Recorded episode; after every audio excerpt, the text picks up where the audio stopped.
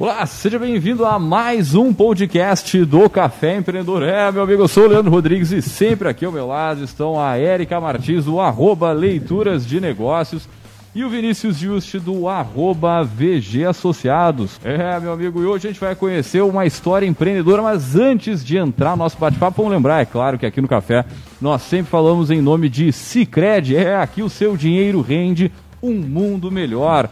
Também falamos para a agência Arcona, profissionalize as redes sociais do seu negócio com Arcona Marketing de Resultado. Acesse o site arcona.com.br e saiba mais. É, também pelo Café Empreendedor nós falamos para VG Consultores Associados. Agora a VG é internacional. Consultorias em gestão estratégica e de pessoas, além do BPO financeiro. Segurança e qualidade na sua tomada de decisão. Acesse o vgassociados.com.br e saiba mais. Muito bem, lembrando, você pode entrar em contato conosco, mandar sua mensagem pelo YouTube, pelo Facebook, Instagram, a gente está ao vivaço aí, só mandar tua mensagem, pode mandar sinal de fumaça, a gente também consegue entender por aqui. E lembrando que logo mais, para ficar na correria, esse podcast estará disponível no caféempreendedor.org, é o site que tem todos os nossos áudios lá, inclusive né, nas plataformas de streaming da sua preferência. Fala, gurizada, tudo tranquilo, sereno na Santa Paz? Bom dia, boa tarde, boa noite, né? Para quem nos escuta uh, no, no áudio, recuperando, né? Boa noite para quem nos escuta ao vivo, tudo certo? Olá, bom dia, boa tarde, boa noite. Uh, de volta, né? A gente tirou uma semaninha de folga, de carnaval. Importante, importante. Voltando para a rotina. Num mundo meio conturbado, num mundo meio... Pô, não sabemos o que, que irá acontecer nos próximos passos. Na verdade, é. a gente nunca sabe, né? Que momentos como esse deixam mais explícito que a gente é. nunca sabe o que, que, vai acontecer. A gente achou que não dava pra piorar, né? Mas piorou. Mas estão aí. Coisa boa. É, exatamente, exatamente. Convidado, né? Exatamente. Mas antes né, de a gente chamar o convidado, eu queria uh, lembrar que amanhã é o Dia da Mulher. Né, Muito né, bem. A gente está com a nossa, nossa campanha, campanha, no ar. Duas campanhas, na verdade, né? A gente está com uma na nossa caixinha dos stories, né? Então, Uh, ah, para quem nos acompanha, indique mulheres empreendedoras, né, mulheres uh, admiráveis na, nas suas atividades, para que a gente possa estar uh, tá dando visibilidade para esses trabalhos também. Né? E a gente está com uma outra ação, né? Que é convidar todo mundo que já passou aqui pela mesa, todas as mulheres que já passaram aqui pela mesa. E não foram poucas, né? Pô, poucas, tá louco, né? a gente Se parou para fazer. Mandar, vai entrar mais de uma publicação por dia. Nós, nós vamos até abrir o mais, sei lá. Vai dar um longa, vai dar um longa metragem. A gente contatou, né, todas as nossas poderosas que já passaram por aqui pedindo para elas compartilharem né, em formato de vídeo alguma mensagem que elas gostariam de ter escutado né, ao longo da sua uh, trajetória empreendedora. E tem muita coisa legal que a gente está recebendo, né? Tá postando nas nossas redes, principalmente no Instagram. E não convidar quem nos acompanha a uh, também acompanhar o arroba Café Underline Empreendedor, porque lá tá tendo muita mensagem legal, alusiva a esse mês tão especial que uh, é do Dia da Mulher e meu aniversário também. Muito bem, show de bola, show de bola. Também fazer um agradecimento especial à nossa poderosa que já esteve conosco aqui, a Paula Blas, que está aqui hoje no, no nosso estúdio e, e, fez, digamos, a ponte né, com o nosso poderoso de hoje. Então, obrigado pela parceria aí de sempre, Paula. Quero deixar registrado que eu que estou no mesmo ambiente que ela. É hoje que estás conhecendo a Paula. Só para deixar registrado, para a gente buscar no arquivo, depois a gente busca no arquivo. Exatamente. Mas uh, reforçar, né, porque a gente já tinha tentado contato com o Sassula até para convidar ele para estar uhum. aqui. Né, e aí a Paula, então, fez essa super ponte para a gente, então, agradecer Né? Então, já puxando o nosso bate-papo de hoje, gurizada, é o seguinte, né? A gente vai conhecer a história empreendedora né, de uma empresa que possui mais de 190 funcionários né, na sua equipe, já está há 30 anos no mercado oferecendo consultoria para famílias do agronegócio em questões como gestão financeira, tributária e planejamento sucessório. E para falar sobre as safras e cifras, nós trouxemos ele, o poderoso dessa semana.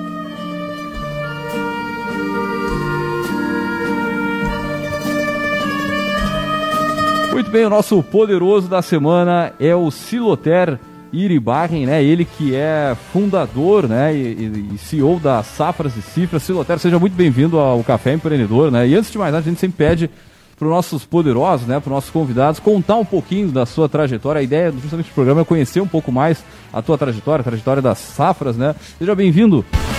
Bom, inicialmente eu quero cumprimentar todos que estão assistindo nesse momento, assistirão posteriormente. Agradecer a ti, Evandro, Juste, do Érica, por ter me convidado. Para mim é um prazer muito grande, tanto para mim como para a Safra Cifras. É um prazer enorme poder participar do programa Café Empreendedor. Tenho certeza que vocês vão muito longe.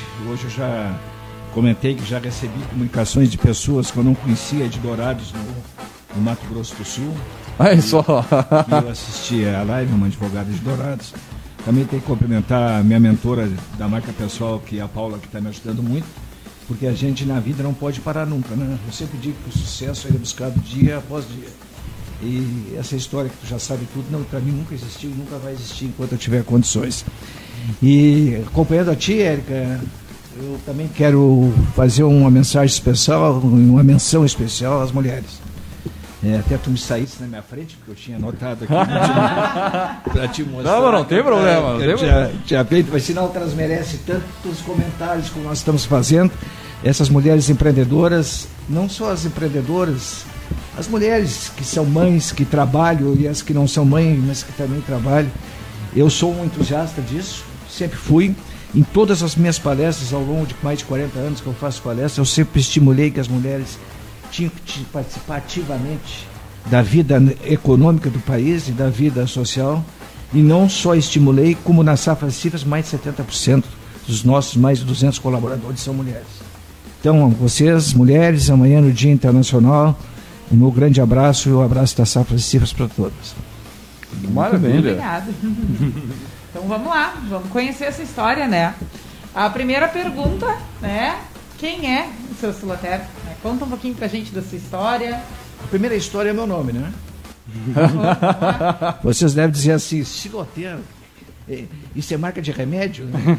É, eu nasci numa pequena propriedade rural no interior do município de Canguçu, um município, para quem não conhece, próximo a Pelotas, de 56 mil habitantes. A minha mãe era professora municipal na mesma casa que nós morávamos, tinha um, tinha um colégio. Meu pai era um pequeno agricultor. E naquela época não tinha televisão, não tinha rádio, eles foram extremamente criativos.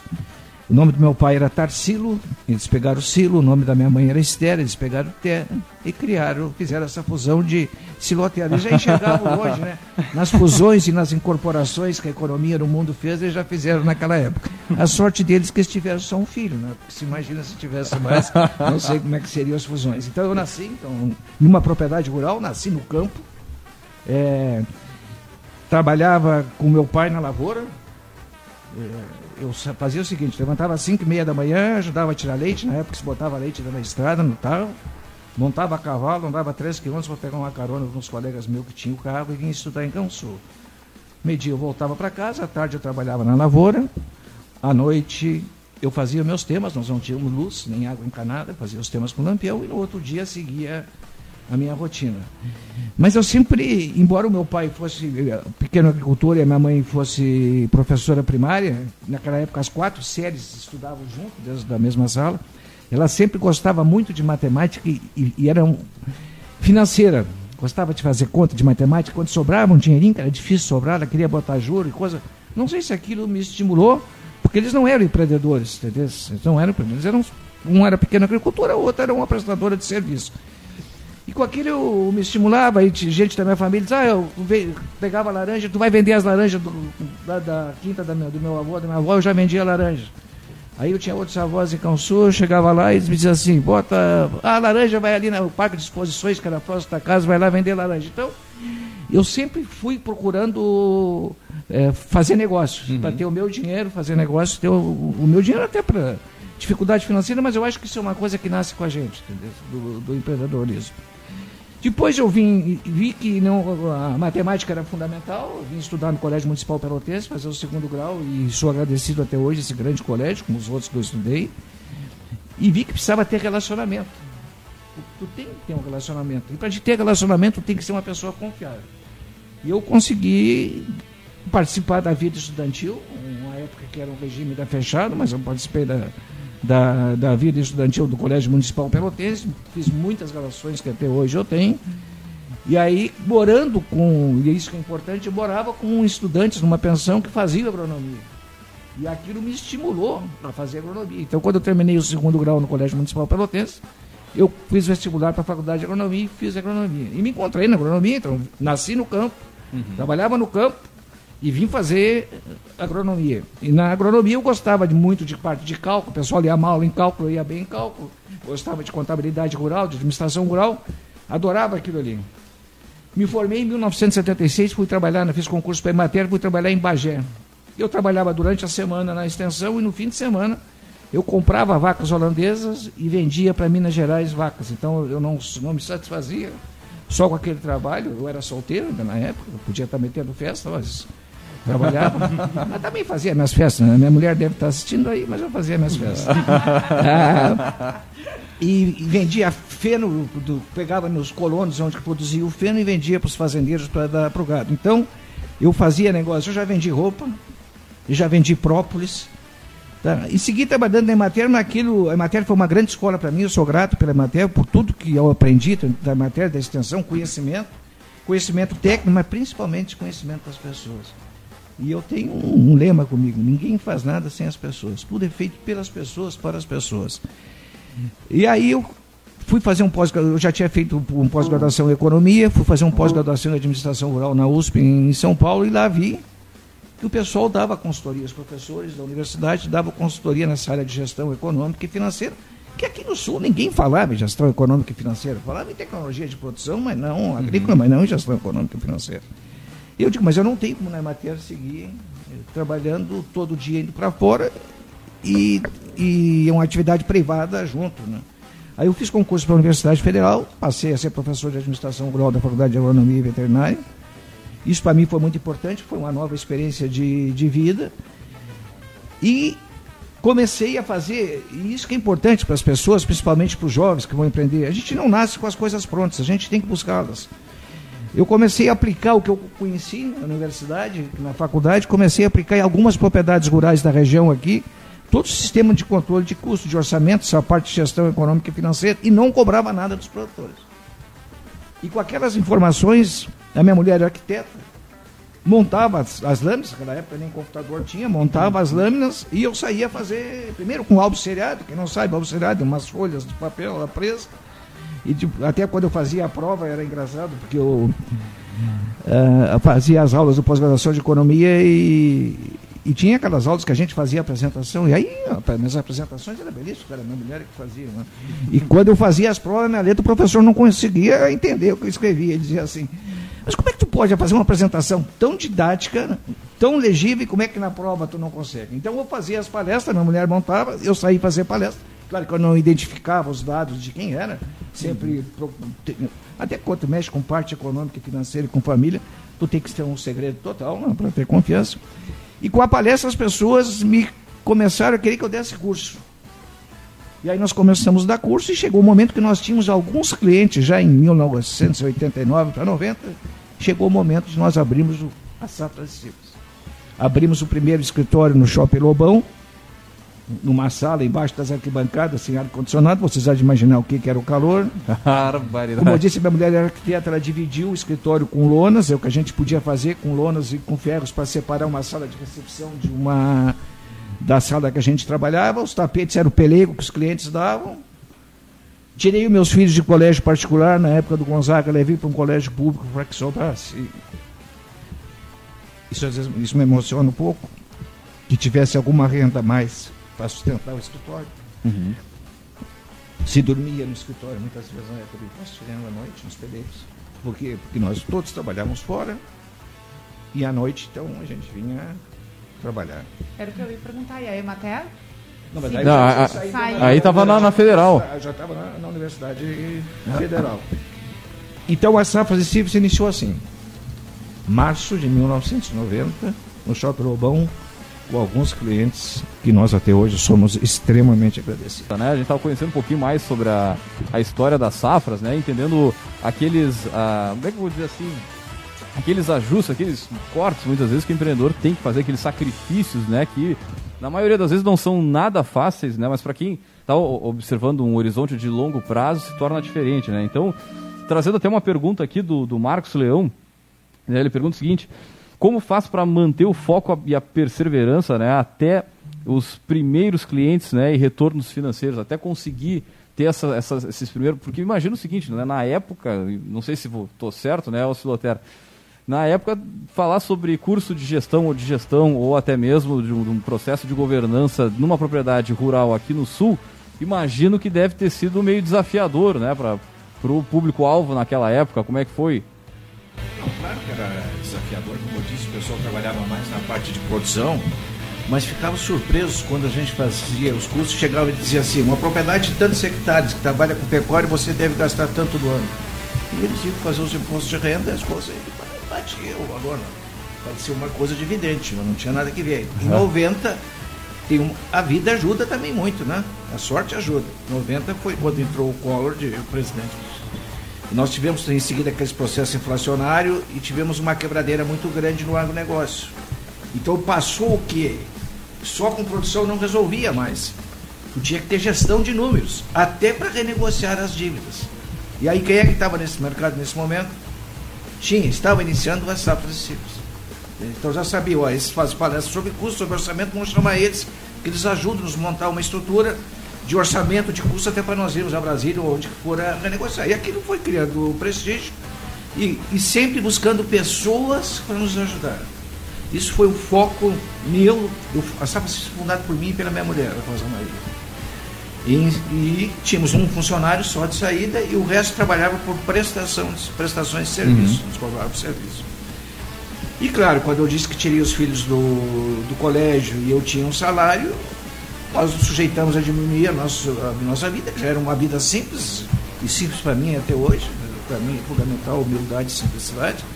E com isso a gente, mais que já tinha de render, sustentando o escritório. E aí fiz duas coisas. Trouxe pessoas para me ajudar, e aí os alunos da, da universidade, tanto da agronomia e da veterinária, passaram a ser estagiários, e alguns deles foram incorporados à empresa Cifras, que é o caso do Zé Neivinhas e do Gustavo Lemos, que são sócios há mais de 30 anos junto comigo. Quem só tenho que agradecer, como agradecer a todos que me ajudaram na, naquela época, que eu sou extremamente grato. Então, primeiro pessoas e depois agregar serviços. Uhum. Entendeu? Primeiro serviço, gestão econômica financeira, como tu disse, ninguém falava nisso aqui na época. Mas quem nasceu no campo, quem se criou no campo, Sim. Estudou no campo trouxe o palavreado da economia, da economia para um palavreado de campo. Diz, olha, para te pagar tua despesa, tu tem que vender. Se o cara é produtor de terneiro, tu tem que vender tantos terneiros por ano. Se tu é produtor de boi gordo, quantos boi tu tem que vender? É, para fazer fluxo de caixa. Então, eu tinha o. E isso, os Stevens tem até hoje, é o palavreado do agricultor. Se fosse lá falar em gráficos economia e coisa. Não, isso não, o pessoal não ia entender. Né? Então eu peguei agregar serviço. Aí os produtores diziam, mas vem cá, se tu está fazendo a gestão e tem toda a nossa documentação aqui, por que, que tu não faz contabilidade fiscal? Aí nós Sim. agregamos serviço de contabilidade fiscal.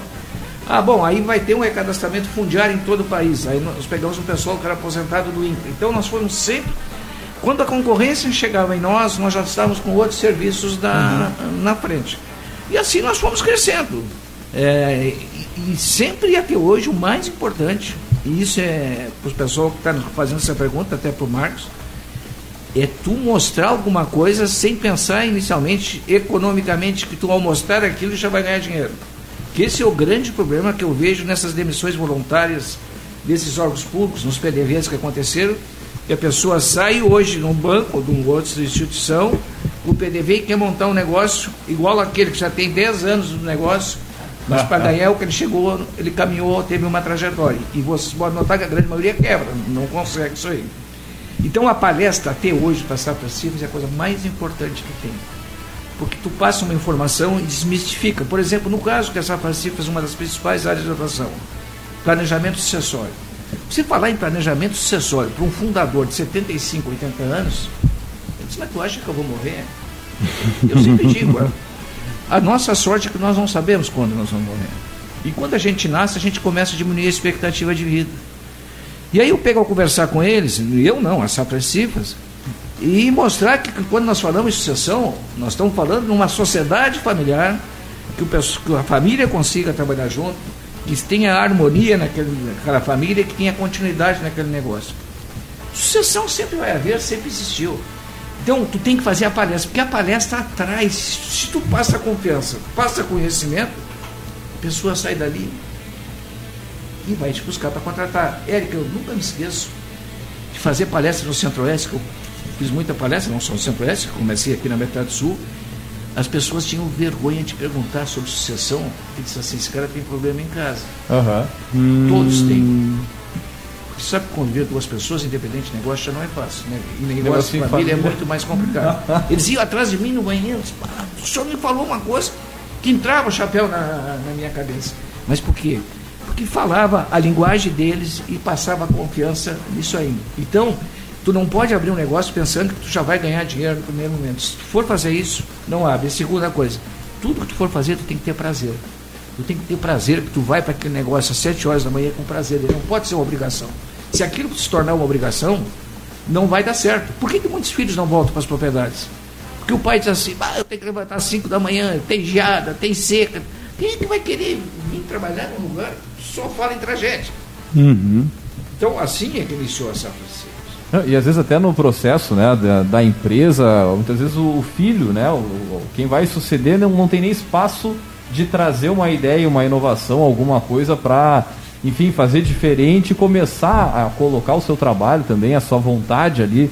Né, e acho que isso, a, a, a governança, que também o senhor comentou, ela possibilita isso, né, de que, que até que o processo ah, de sucessão ele ocorra dentro da família, mas ele, ele ocorra de uma forma com da família querendo, porque eu, eu também trabalhei no, no agro e via muito do contrário, da, dos filhos ou dos netos querendo sair, querendo fugir da, da, da, da realidade.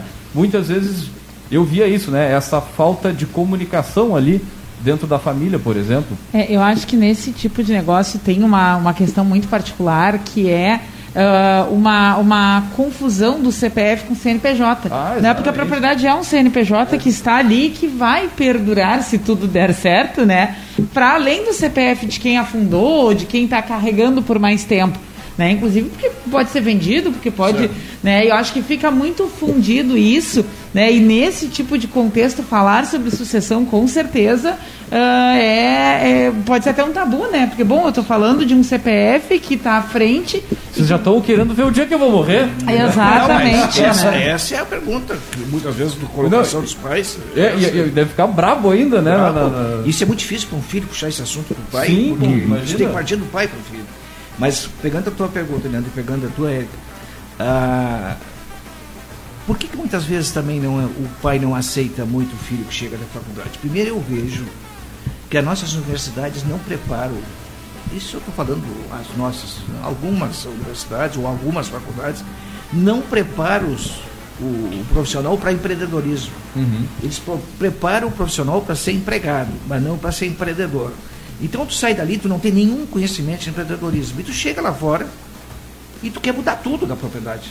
Estou falando no agro, quer mudar tudo da propriedade do pai. Aí o pai chega e diz para a Érica, a esposa, e aí amanhã é o dia da mulher, mais uma coisa importante, diz assim, o filho chega e diz, bah, não adianta mãe. Sempre a mãe é o algodão nos cristais.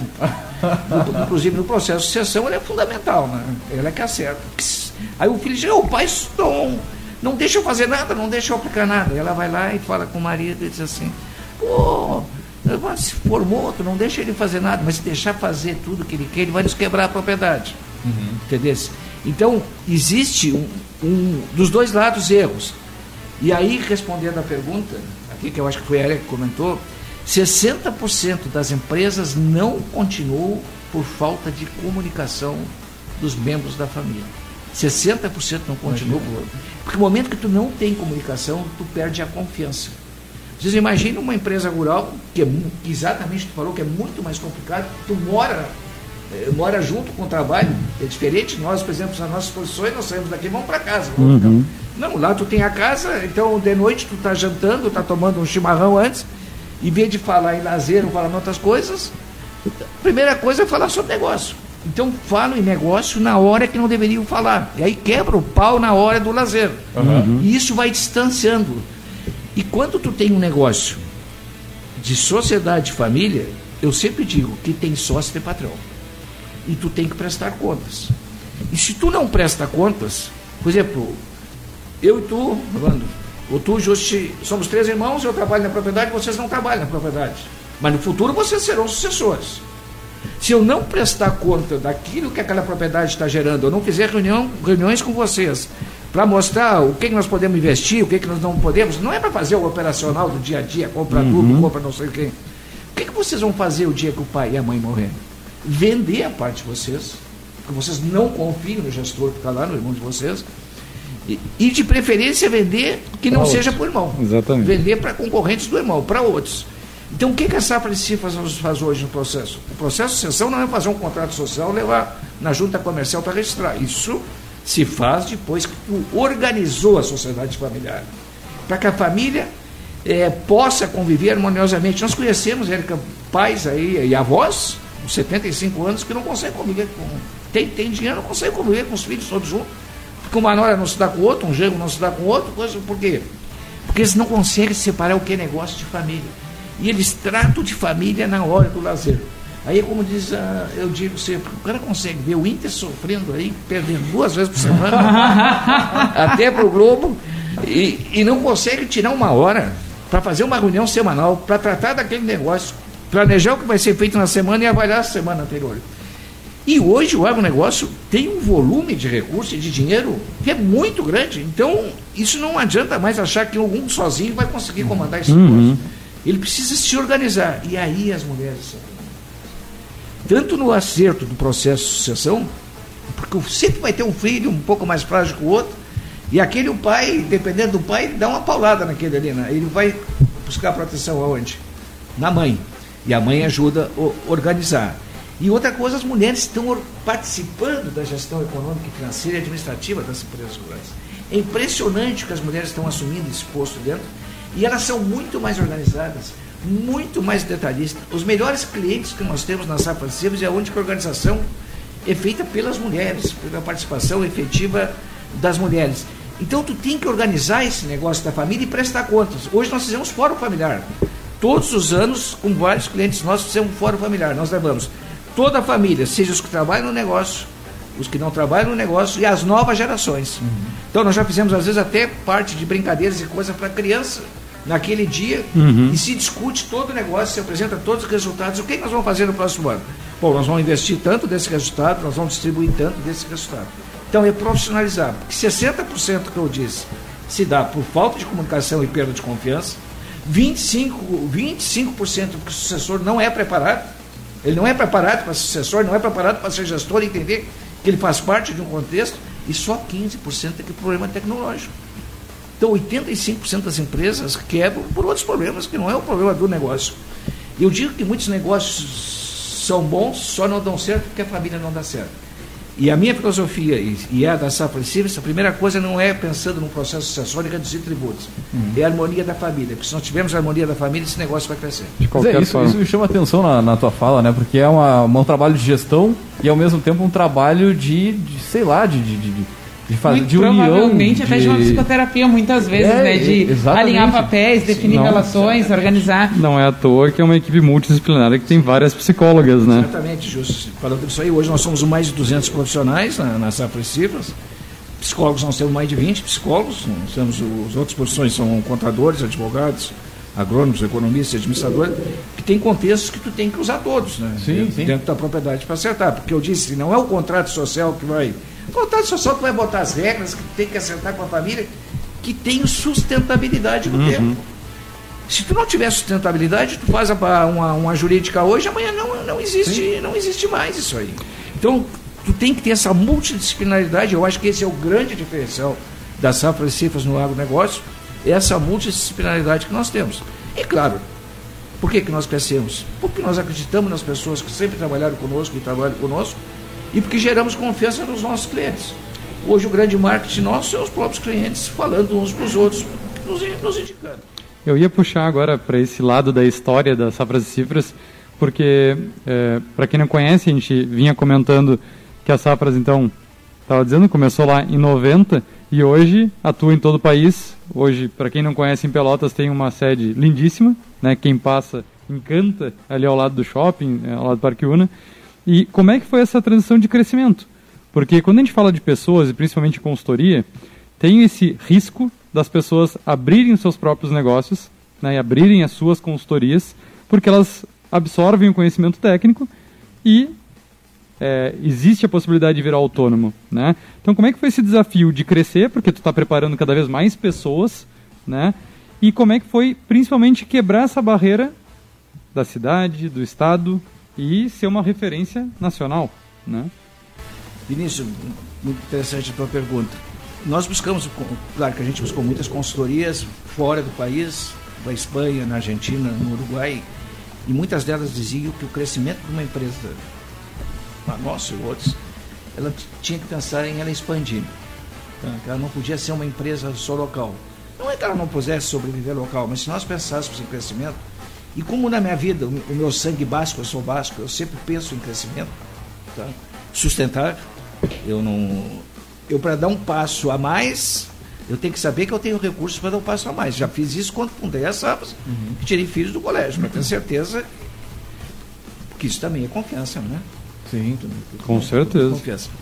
Nós primeiro fortalecemos bem na metade sul, depois fortalecemos no norte do Rio Grande do Sul, na região do Planalto, onde muitas pessoas desse norte, desse Planalto, estão localizadas no centro-oeste, as famílias também têm muitas propriedades no centro-oeste.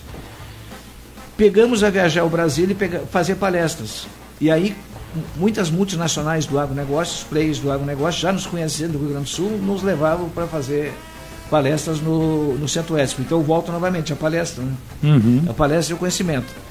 Em 2008 teve um programa Geração Após Geração, que foi feito por uma multinacional da Pioneira, e nos levaram para fazer nos oito, nos oito principais polos deles no Brasil treinamento sobre sucessão, onde ia pais e filhos e ficava três dias conosco lá nesse treinamento. E aquilo foi um sucesso, né? Foi um sucesso enorme. Aquilo chorava pai, chorava filho, porque os pais tinham dormir com os filhos, muitos nunca mais tinham dormido com o filho. Então, e aí nos passaram a nos conhecer. O Brasil passou, mas antes disso nós já viajávamos. Uhum. Porque o, o, é, é interessante o, o centro-oeste brasileiro, porque tem o sudeste, que também nós estamos muito bem, em Minas Gerais e, e ali, São Paulo, temos inclusive abrindo uma unidade, abrimos uma unidade em Ribeirão Preto agora. Mas o, o centro-oeste, os caras são desbravador.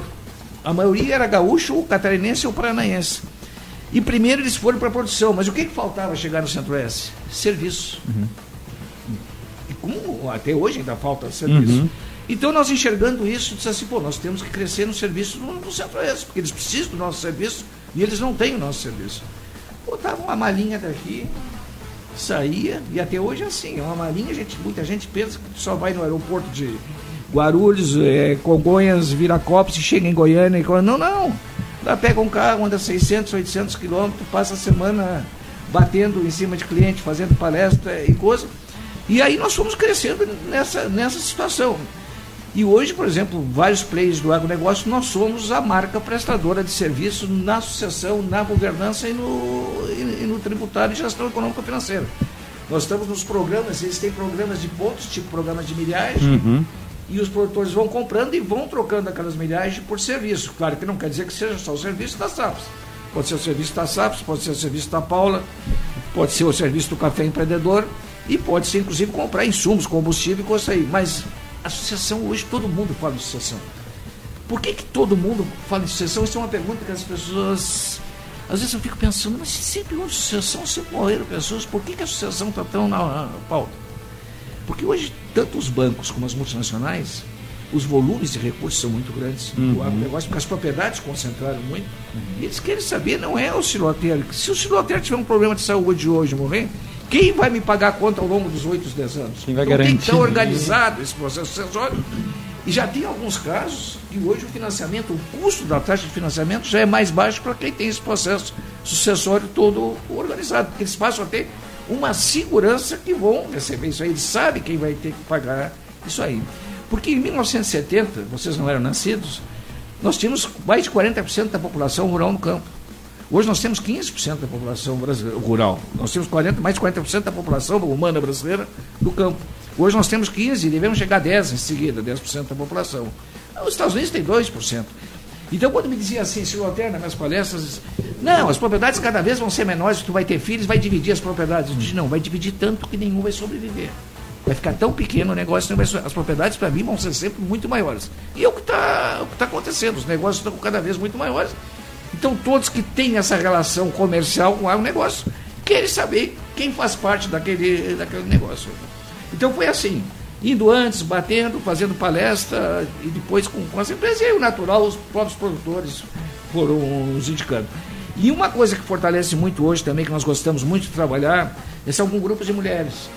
O agronegócio hoje tem vários grupos de mulheres no Brasil. E as mulheres têm uma capacidade fantástica, como mãe, como gestoras, mas como multiplicadoras. O homem não multiplica a informação. O homem não. É difícil dizer assim. O Safra fez um trabalho bom para nós aqui. Mas uhum. as mulheres não, elas falam, olha, quer que, que a Erika, que a Paula também vão bem uhum. nos negócios, então vão multiplicando, vão multiplicando.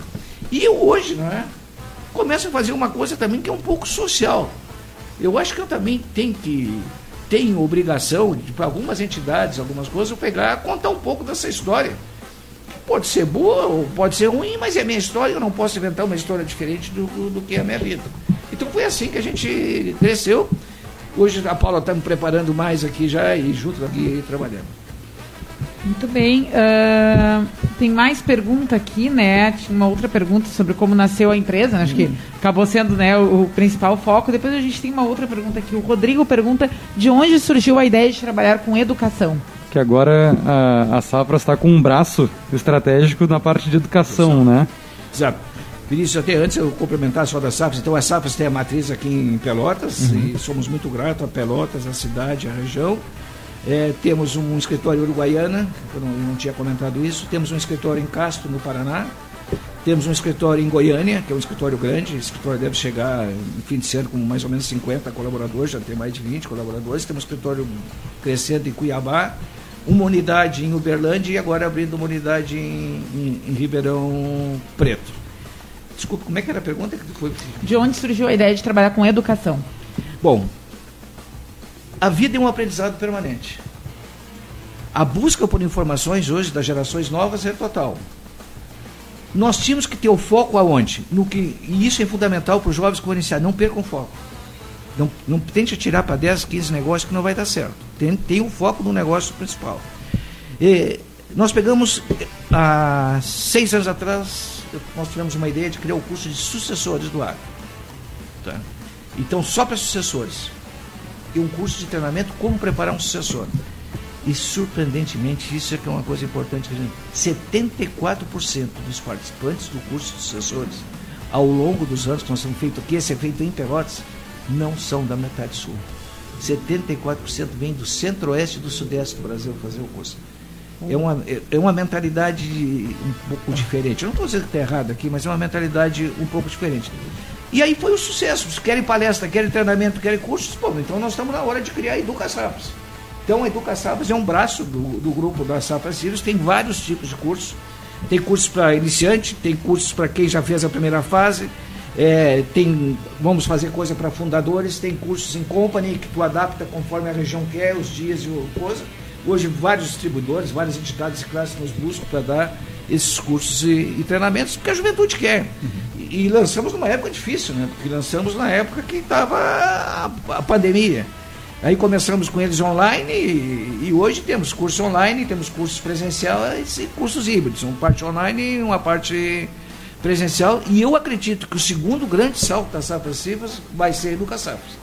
Isso eu sempre tive vontade, porque o que, que nós precisamos? Esse processo de sucessão e governança gestão econômica financeira tudo depende das pessoas, mas tudo depende da presença daquela pessoa. É, nós não conseguimos multiplicar com rapidez. E na educação, tu prepara e tu multiplica. Porque a mesma aula que eu dei, se é sobre gestão econômica e financeira, pode servir aqui para Pelotas, eu posso usar ela em Santa Maria, em Jaguarão, no interior Então, isso eu vejo que é o segundo grande passo da Safra Cifras. Eu acredito muito na Educação Safras, já está sendo um sucesso desde o início, e Vamos fazer quase outra safra simples. que maravilha. A gente ainda tem tempo para tem, tem. perguntinha? Tradicionalmente a gente pergunta aqui, né, para quem tem sócios, processo de escolha de sócio, dica para quem nos escuta, né, e está em dúvida se agrega ou não um sócio para a sua ideia, né? O senhor comentou que desde o início né, já tinha os parceiros que depois, numa, num momento, uh, num segundo momento, se tornaram sócios. Então, se o senhor puder compartilhar um pouquinho a sua visão sobre esse tema. Érica, a tua pergunta foi fundamental para mim, porque eu não tinha comentado um assunto. Eu tenho, e acho que tem, tem você fazer isso, o que a gente prega, a gente tem que fazer. E nós, na Safra Cifras, já fizemos todo o processo sucessório. Por exemplo, eu e minha mulher somos fundadores. Quem tinha filhos em idade de nos suceder era nós. Eu e minha mulher, porque os outros eram jovens, foram meus alunos, estagiários. E eu estipulei uma regra que, no, início, que filhos não podem trabalhar nas safras cifras, a não ser que 75% dos sócios aprovem, e nem cônjuges podem trabalhar na, na safra. Hoje eu sou dono de 31,5%. Eu e a Rosa somos donos de 31,5% das safras cifras. Nós somos 25 sócios nas safras cifras hoje. Por que, que eu fiz isso? Porque nós não temos uma empresa patrimonial, patrimonialista, nós não temos terra, nós não temos edifícios, nós temos inteligência. E se essa inteligência não entendesse que eles poderão ser dono das safras cifras, por que, que eles iam trabalhar para os filhos do chiloteiro, para os filhos dos outros sócios? E nós temos hoje, na Safra Cifras, um grupo grande de advogados. Os meus dois filhos são advogados, as minhas duas noras são advogadas. E eles não trabalham na Safra Cifras, só poderão trabalhar se 75% só se aprovar. Graças a Deus, todos têm as suas carreiras super bem su sucedidas. Não vão perder o, o, patrimônio que eu e a Rosa deixaram. No final da vida, eles vão ter a, a, a participação. Mas com isso, estimulamos que jovens enxerguem Safra Cifras como uma carreira para eles. Uhum. Então, é verdade que tem 25 sócios. Nós iniciamos em dois, depois mais dois, hoje temos 25 sócios. Hoje, 40% do resultado, mais de 40% do resultado da safra civil, mais de 40%, bem mais de 40% é distribuído não só entre sócios, sobre entre colaboradores. Nós temos um, um, plano de participação nos lucros e resultados aprovado junto aos sindicatos, onde os colaboradores participam, eles cumprindo as metas. Então, não é só os sócios, não é só os gerentes, não é só os executivos, todos os colaboradores podem pode participar e, e participa dessa distribuição de resultado, porque é um, uma empresa de inteligência. Se é uma empresa de inteligência, as pessoas têm que sentir que elas são o motor daquilo ali. E assim nós fizemos então o processo sucessório. E outra coisa, no agronegócio, às vezes, o, e aí eu quero responder a tua pergunta, Érica, também, já que tu me ajudou bastante nela. A pior sociedade que se encontra, normalmente, é a sociedade de irmãos. Porque os irmãos não se escolheram para ser sócios. Eles são sócios porque são sucessores. Tá? A melhor sociedade é aquela que tu te associa por afinidade, por força de trabalho. Sempre dá certo, nem sempre dá certo, mas para dar certo é o seguinte: sócio é patrão, presta contas, decisão é da maioria. Eu nunca decidi sozinho por ter a maioria das cotas. Por exemplo, nós temos, nós temos os órgãos de governança, nós temos um conselho, nós temos um comitê um gestor e toda a decisão é por voto de cada pessoa. Então eu tive 100%, tive 70%, ainda sou o maior sócio, o maior patrimônio individual, com o um e-mail, mas jamais decido sozinho. Sempre a decisão é individual. Claro, se der um empate alguma coisa, a última palavra será minha, mas uhum. nunca precisamos usar. Uhum. A, então é isso aí. Afinidade, formação e fundamentalmente prestação de contas para nós não ter o problema de 60% aquele que não se comunica e com isso perde a confiança. Tanto é que os sócios que iniciaram comigo, o Zé Ney e o Gustavo foram meus alunos, são até hoje sócios. E hoje eles que tocam junto com o resto dos sócios, com, e não só os sócios, desde aquele colaborador que está lá abrindo escritório, que está lá trabalhando lá embaixo, a todos. Aquilo é uma estrutura. Eles que tocam. Eu já não toco mais hoje com esses princípios. É, às vezes quando eu dou um espetáculo lá dentro, gosto muito de estudar, de ler, de me aperfeiçoar, por exemplo, no caso da, da Paula Marini, porque tem que estar sempre se aperfeiçoando. E eu digo, enquanto Deus me der condições de saúde física e mental, eu quero trabalhar. Eu não precisava, com 70 anos que eu faço esse ano, a regra da safra civil diz que eu tenho que participar só do conselho. Eles vão ter que me aguentar. Vamos rever essas regras. Ah, é, é, é. Sensacional. Muito bem, então, gurizada. Vamos encerrando. Tem mais alguma aí? Não, vamos. Não. Já pela, pelo adiantado da hora, né? Antes da gente finalizar, Solteiro, a gente tem um quadro aqui no café que é Outdoor do Empreendedor, né? Então é uma mensagem que a gente busca deixar aí, Avenida Paulista, 40 por 4, uma baita de uma faixa, Brasil inteiro, vendo o arroba de um famoso aí, bem famoso, tipo os Big Brother agora, podia ser, né? Mas enfim, para deixar uma mensagem para outros empreendedores, né? Algo, alguma coisa que talvez lá no início para ti possa ter sido importante ou que, enfim, tu gostaria de, de deixar para quem está nessa seara querendo empreender ou já está empreendendo? Ninguém faz nada sozinho. E ninguém constrói nada sozinho. Se eu tivesse pensado nas princípios que fosse só minha e da minha mulher, quem sabe não teria essa princípios hoje. Muito bem, maravilha, maravilha. Deixou, deixou o pessoal pensando, É, refletindo. aquela pausa dramática É assim, né? É. Vamos puxar então o nosso outro quadro aqui, né? O Gotas de Inspiração.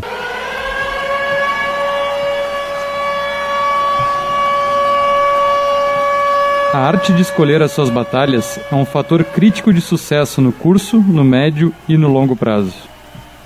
É curto. É, tu, tu. O cop, o cop, o cop me complicou, vamos de novo. A arte de escolher as suas batalhas é um fator crítico de sucesso no curto, no médio e no longo prazo. Muito bem, baita frase, baita frase. A frase Vem, vem de onde? vem dos autores da nossa estante, né, Na Erika? nossa estante, pedi ajuda aqui pro Leandro. Então, na nossa estante do Café Empreendedor de hoje, a nossa dica de leitura é um livro chamado Paixão S.A.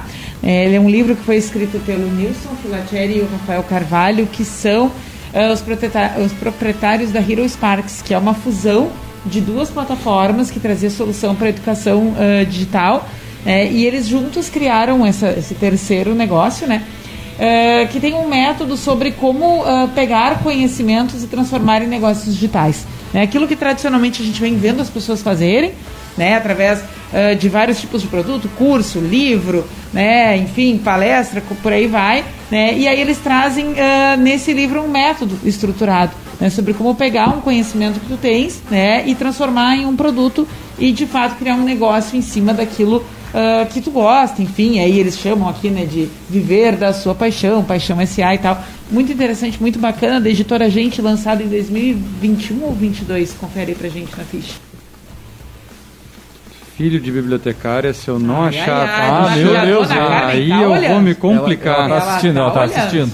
Tá aqui, tá aqui. 2021. 2021. 208 páginas. Parece ser bem curtinho também, é uma leitura fluida. E não, e é bem diagramado, tem jogo de cores, assim, é uma leitura que fica bem, bem bacana mesmo. No... É, essa dá, essa dá. A gente tem um crivo aqui que tem uns que não tem condição.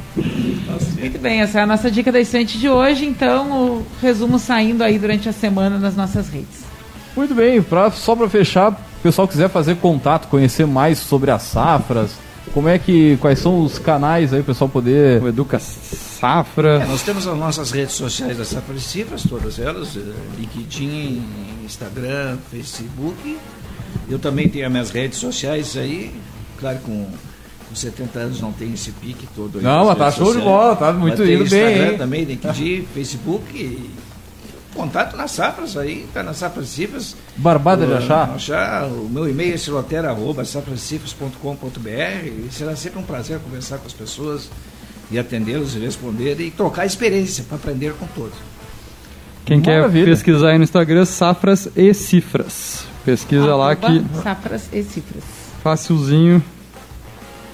Muito bem, então, gurizada, vamos encerrando mais um episódio do Café Empreendedor. Agradecer a presença do nosso poderoso e compartilhar a história, a sua história, a história das safras, né? Pô, foi muito legal conhecer, saber que aquela, aquele, aquele baita prédio coisa mais lindo, como é que começou, né? Pessoal às vezes deve passar lá na frente e ver que, que empresa será essa aqui, né? E tal, como é que começou.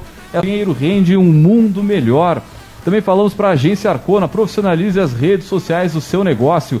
Acesse arcona.com.br e saiba mais. E também falamos para VG Consultores Associados. Agora a VG é internacional. Consultorias em gestão estratégica e de pessoas, além do BPO financeiro. Segurança e qualidade na sua tomada de decisão. Acesse o vgassociados.com.br e saiba mais. Muito bem, então, gurizada, vamos fechando por aqui. Não tem algum outro recado? Nada? Então, deu aquela pausa dramática? Então tá. Fechamos por aqui. Agradecer mais uma vez a Paula que está conosco, que ela não está aparecendo no vídeo, mas está acompanhando todo o programa. Tchau, um grande abraço e até a semana que vem com mais Café Empreendedor.